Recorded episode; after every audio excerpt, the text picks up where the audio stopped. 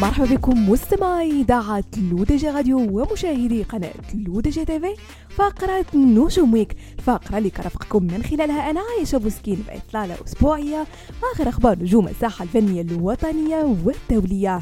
وبداية مستمعين مع المسلسل الرمضاني المكتوب حيث استطاع أن يتفوق على أكبر الأعمال التلفزيونية التي تعرض في نفس الوقت على باقي القنوات الوطنية وذلك من خلال تحقيقه لأكبر نسب مشاهدة قدرت حسب آخر المعطيات الصادرة عن المركز المهني لقياس نسب المشاهدة سيوميت بثمانية ملايين فيما يخص فقط الحلقة الأولى من الجزء الثاني كما أن الحلقة كذلك حققت ما يقارب مليوني مشاهدة على يوتيوب.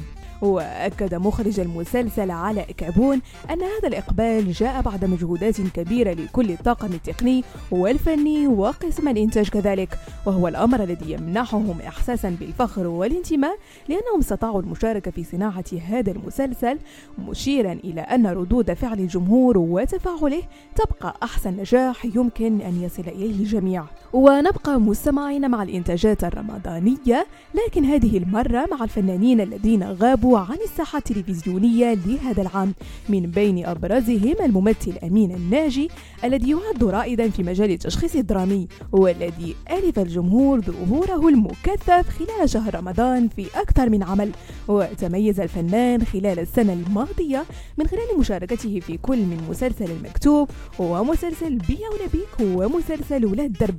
وكشف أمين ناجي أن غيابه هذه السنة نابع عن اختيار شخصي وليس تغيير تقريبا مضيفا أنه فضل تعليق ظهوره هذه السنة من أجل أخذ قسط من الراحة ليعود بنفس جديد في السنة القادمة خاصة بعد الانتقادات الكثيرة التي طالت تعدد أدواره السنة المنصرمة. ونختم مستمعين فقرة نجوم ويك بالأحداث المرتقبة.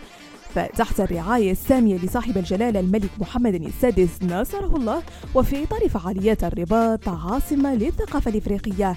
يعود مهرجان الضحك أجي تهضم من جديد إلى خشبة المسرح الوطني محمد الخامس في نسخته السادسة.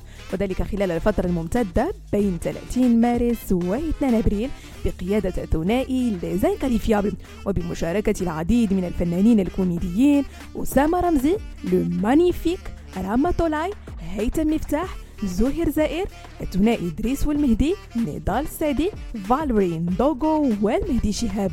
بهذا مستمعينا كنكون وصلنا لنهاية فقرة نجوم Week.